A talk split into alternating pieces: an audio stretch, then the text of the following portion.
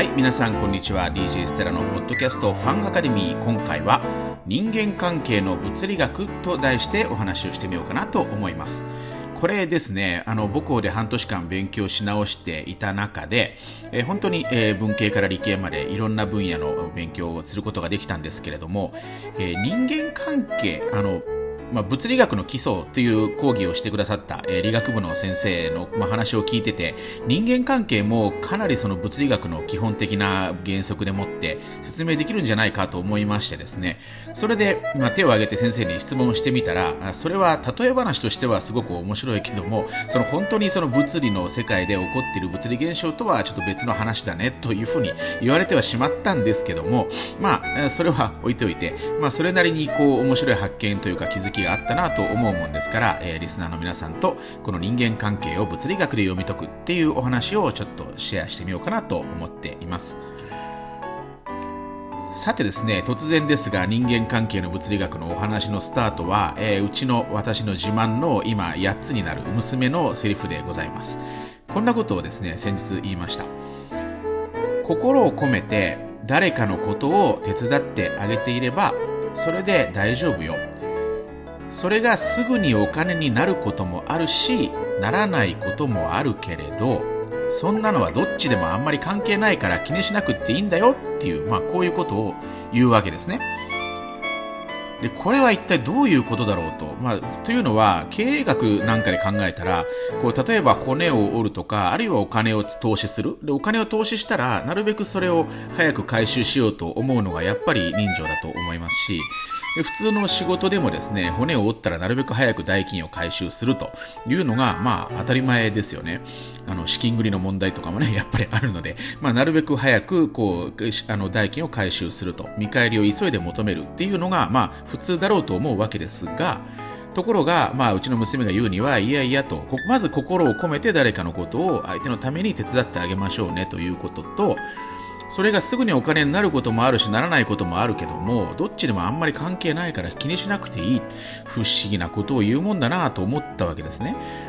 で、この、まあ、娘のセリフを理解するのに私も結構時間がかかったんですけども、あ、こういうことかなと気がつきました。その物理の講義を聞いててですね。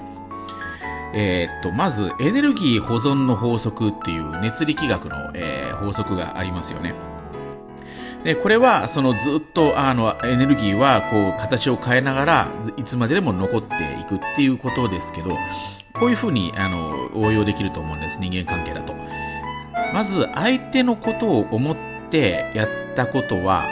その場ですぐお金にならなくても、必ずこう、相手の心の中に、こう、何がしかの思いを残すわけですね。そうするとそれは必ず返ってくる。で自分の都合を押し付けて相手を傷つけてしまっても、それも、そのことも相手はいつまででも覚えてる。で、必ずやっぱり何かの形で返ってきますね、それは。こう、私の世界観っていうのは、自分を含めて神羅万象は全て繋がっているっていう、まあ、あの、東洋哲学的な世界観を最近持つようになっています。金子みすずさんだとか、道元禅師だとか、まあ、みんなそうだと思うんですけど、そんな中で自分の都合ばかり言うのは必ずこうしっぺ返しを食らうし、逆に相手のためを思ってやることもやっぱり必ず返ってくるというふうに思うわけなんですが、これはその物理学のエネルギー保存の法則で言い換えることもできると思うんですね。でちなみに私の父親は、まあ、なかなか、まあ私が言うのもなんですけど、なかなか心の優しい性格の人でありまして、え彼がいつもやっていたのはですね、お友達の親御さんなんかが、とかその近しい方が亡くなるとしますね。そうすると、親父は必ずすっ飛んでいって、お通夜で、こう、夜中明け方まで、その、お友達ご本人と一緒にいるんですよね。で、こういうことをすると、こう、まあ、それは、なんて言うんでしょう。こう、見返りを求めてやってるんじゃなくて、そういうのが、あの、父親の、うちの親父のやり方だったわけです。そうすると、そういうのっていつまでもお相手の方を覚えてる。で、私も私のやり方っていうのがありまして、私が好きなやり方はですね、こう、どなたかとお目にかかってお話をするとしますね。で、お話をしてて、こう、ピンとくる。まあ、私の知り合いの中でピンとくる方とその方のご縁つなぎをする。まあ、紹介してくっつけるっていうのがすごく好きなんですよね。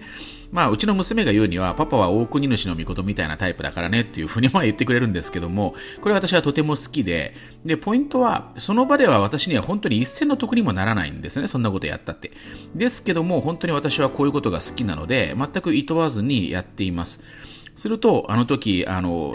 誰々さんを紹介してくれてありがたかったので、といった形で何年も経ってから思わぬ形で、その、私が届けた気持ちが返ってきたりするものなんですよね。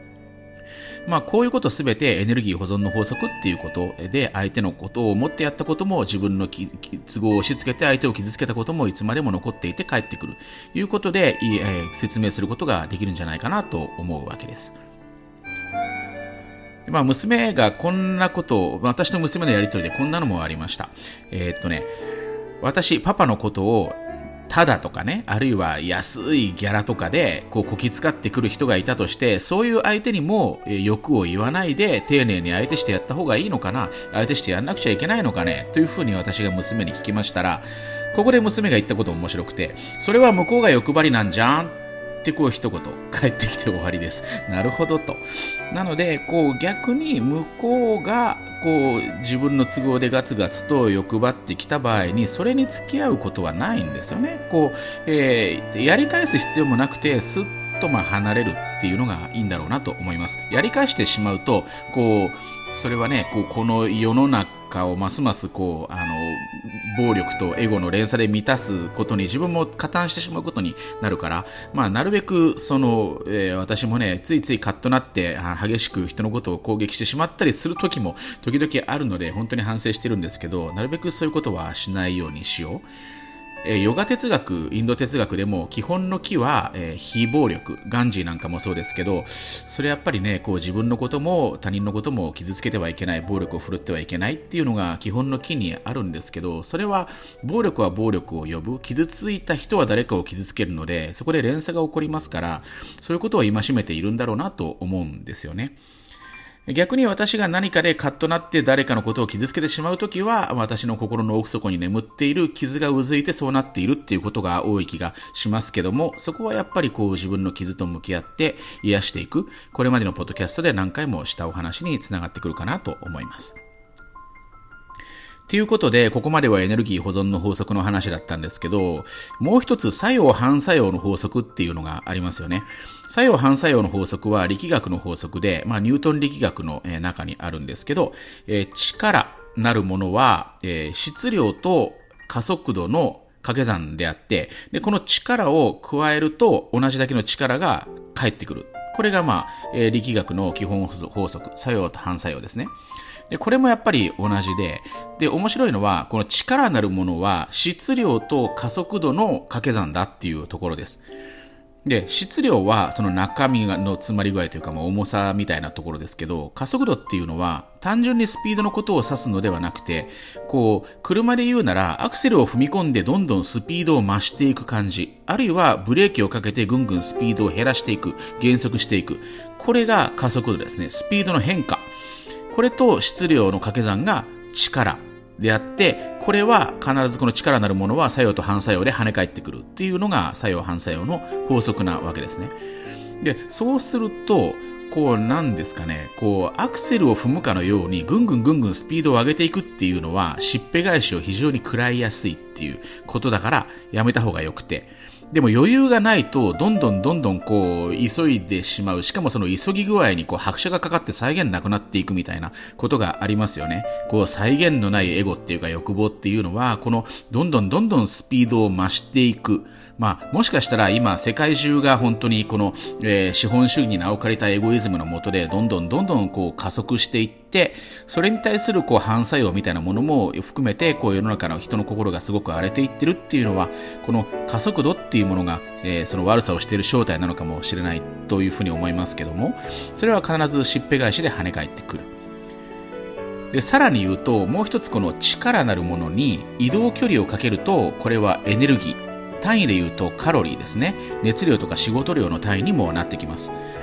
つまり、こう、質量の、何かしかの質量があるものがある加速度でもって距離を移動する。これが仕事、エネルギー、カロリーの本体。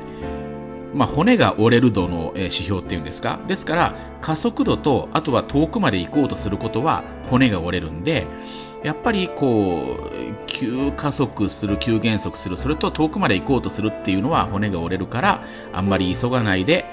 それよりもやっぱりこう何がしかのパワーやエネルギーを放とうと思うのであれば加速度や移動距離遠くまで一気に行くっていうことに頼らないで自分の心を磨き、えー、どっしりとした重みのある人間になっていく質量を増していくっていう方が構、やっぱり加速度がですね、こう、人の心の傷つけ合いの本体だという気がするので、加速度に頼らず、質量でもって力を増していくっていう方に、こう、私自身もこう、修行の方向性っていうのかな、心を磨く方向性をそっちの方に、えー、振り向けていきたいなというふうに思ったりいたします。ということで今回は多分に、え我が自慢の8歳の娘のセリフも引用しながらですね人間関係を物理学力学の法則で読み解くっていうことをやってみました。心を込めて誰かのことを手伝ってあげていればそれはそれで大丈夫。すぐにお金になることもあるしならないこともあるけどどっちでもあんまり関係ないから気にしなくていいんだよ。一気にドーンとしなくったって少しずつやればそれで大丈夫という娘のセリフを締めに使って終わりにしたいと思います。また次回お耳にかかります。最後までご視聴ありがとうございました。DJ ステラでした。